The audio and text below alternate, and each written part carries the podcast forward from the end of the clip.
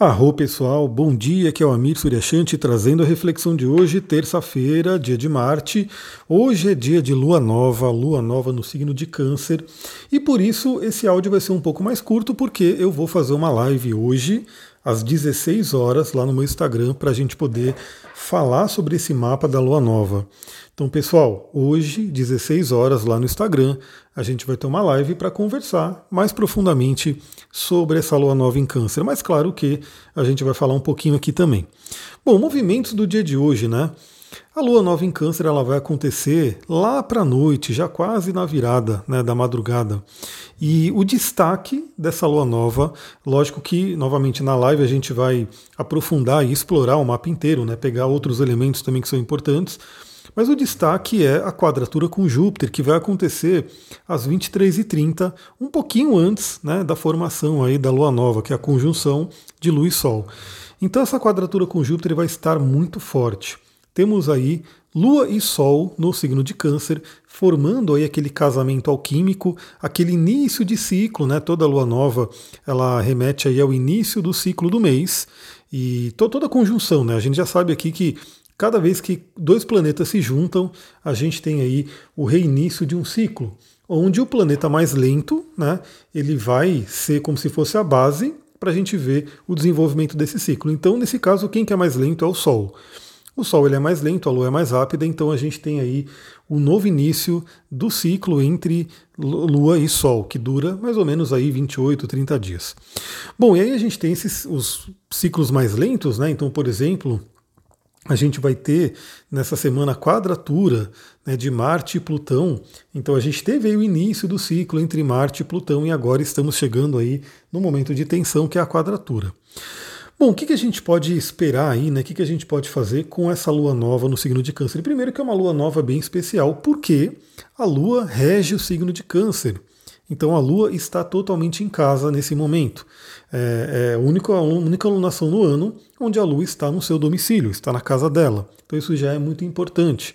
Essa Lua nova especificamente está também tendo conjunção com Lilith podendo afetar mais ainda o nosso emocional. O signo de Câncer já é um signo emocional, já fala de passado, já fala sobre família, sobre o lar, e aí, ativando a Lilith, podem ter dores, podem ter raivas, né? Porque a gente tem também essa, dentro do mapa vai ter essa quadratura de Marte com Júpiter, que vem aí de feridas do passado.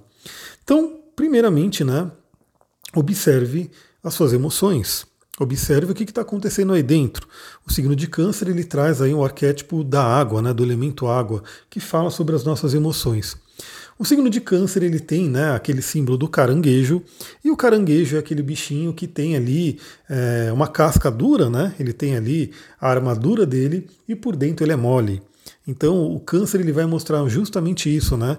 Geralmente quem tem muita energia de câncer procura se proteger, porque as emoções são muito sensíveis. As emoções são realmente muito fortes. Mas quem consegue né, entrar ali no mundo de alguém que tem a energia forte de câncer, encontra ali algo realmente muito interessante, né, emoções muito ricas, muito doces e assim por diante. Bom, um destaque né, para essa quadratura com Júpiter é que pode remeter a exageros, né, novamente exageros emocionais, inclusive ligados à raiva, porque, como eu falei, a gente tem aí o signo de Ares também atuando bastante nessa lua nova. O Júpiter está em Ares, fazendo a quadratura com a lua nova, e o Marte está em Ares ali, fazendo quadratura com Plutão. Então podem ser, novamente, né? Eu diria que essa lua nova tem uma, um simbolismo bem interessante, que são aqueles geysers, né? Aqueles é, aqueles lugares lá que tem lá nos parques americanos, todo mundo já deve ter visto em desenho, né? Que tá lá aquela água quente lá embaixo da terra e de repente ela explode, vai para cima, né, com toda aquela força. É, tem, muito, é, tem muito a cara dessa lua nova, né? Muitas emoções podem vir à tona, muitas questões do passado podem vir à tona. Também porque, para contribuir com tudo isso, Netuno, o senhor das águas, né, o deus Poseidon para os gregos, Netuno para os humanos, aquele a quem foi né, é, dado aí os mares para governar dentro da mitologia grega. A gente tem aí Netuno entrando no movimento retrógrado basicamente hoje. Então ele está no momento estacionário dele, Então esse momento estacionário de um planeta, ele fica muito forte, porque quando o planeta está mudando de direção, então é como se ele emanasse mais fortemente essa energia, ele vai acabar meio que cristalizando essa, esse estacionário dele para essa lua nova, ou seja, vai valer para o mês inteiro, e Netuno agora fica retrógrado. Bom, Netuno retrógrado. Os planetas transpessoais, Urano, Netuno e Plutão, eles ficam retrógrado boa parte do tempo, né? Então eles têm aí, pelo menos aí, 40% do tempo do ano lá eles estão retrógrados. Então não é uma coisa tão que a gente vê tanto no dia a dia. Mas Netuno ele vai afetar principalmente todo o nosso inconsciente, a parte da espiritualidade. Como o planeta Netuno é muito lento, ele vai retrogradar, se não me engano, do grau 25 até o grau 22. É que fechou o aplicativo aqui. Mas é mais ou menos isso ele vai voltar basicamente de 2 a 3 graus. Então, o que, é mais importante? Né? Você olha no seu mapa se você tem alguma coisa perto ali do terceiro decanato do signo de peixes, né? entre o grau né, 20 e o grau, né, o, o início do signo de Ares, o grau zero de Ares, por exemplo. Porque é ali que esse Netuno vai estar retrogradando. Então eu sou premiado com o grau 24 do signo de peixes no ascendente. Ou seja, Netuno vai passar bem em cima do meu ascendente novamente. Então ele já passou, né? No movimento direto dele, agora ele vai ficar retrógrado, vai passar de novo, e aí ele vai voltar ao movimento direto dele, vai passar de novo no meu, no ascendente. Vai passar três vezes aí pelo meu ascendente. Então vale Netuno aí, né?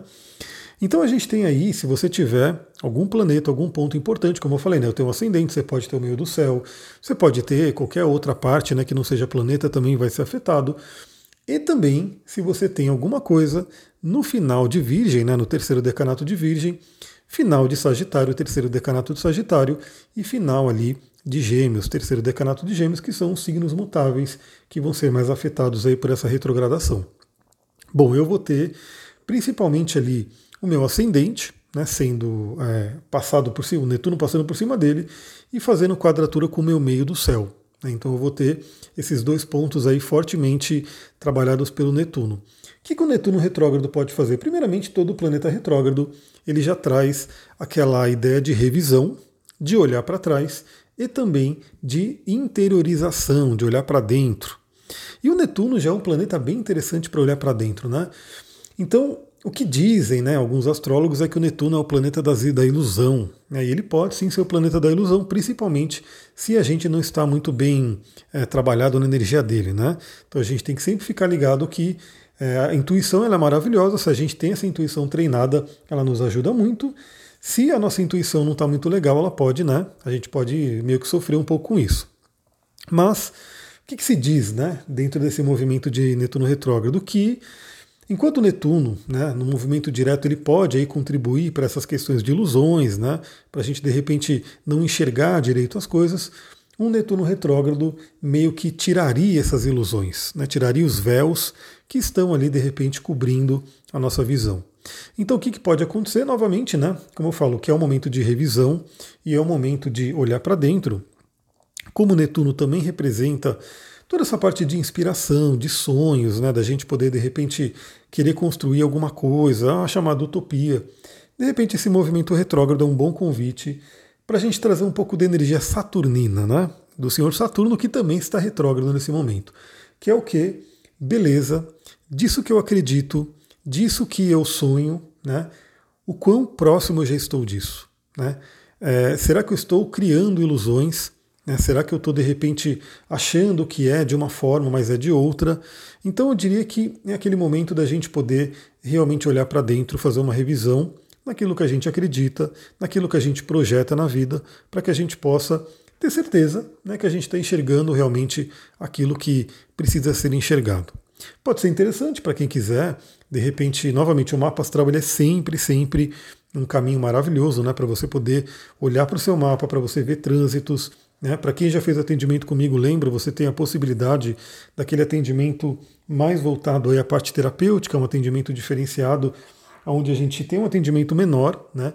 em formato mesmo de terapia de 50 minutos, mas para você poder ter esse acompanhamento. Então, de repente, você quer saber como tudo isso que está retrógrado agora, como tudo, como que está afetando no seu mapa, manda mensagem para mim e vê como é que a gente pode fazer essa, esse modelo, né? Desse atendimento mais, desse atendimento mais com acompanhamento. E você também que gosta de oráculos, você que gosta de, por exemplo, um tarô, eu trabalho com tarô terapêutico, né? Ele não é o tarô de adivinhação, o tarô terapêutico, mas que ajuda muito também a gente encontrar caminhos, né? A ideia do tarô realmente para mim é, é, assim como o mapa astral, ele não é para determinar nada, mas ele é para ajudar a gente a seguir um melhor caminho. Então são coisas interessantes, né? De repente nesse mês contar aí com ferramentas que trabalham o inconsciente, né? Para que a gente possa enxergar aquilo que precisa ser enxergado. Pessoal, é isso. Se você entrar na live de hoje, eu vou ficar muito feliz. Coloca lá que veio do podcast ou do Telegram, enfim, ou do podcast, né? Porque o do podcast está é, em todo lugar. Ou se quiser ser mais específica, mais específico, melhor ainda.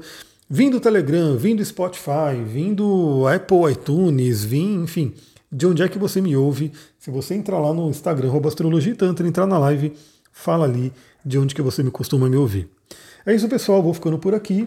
Uma ótima terça-feira para vocês. Nos vemos, né? Para quem for participar, nos vemos hoje às 16 horas. Muita gratidão. Namastê, Harion.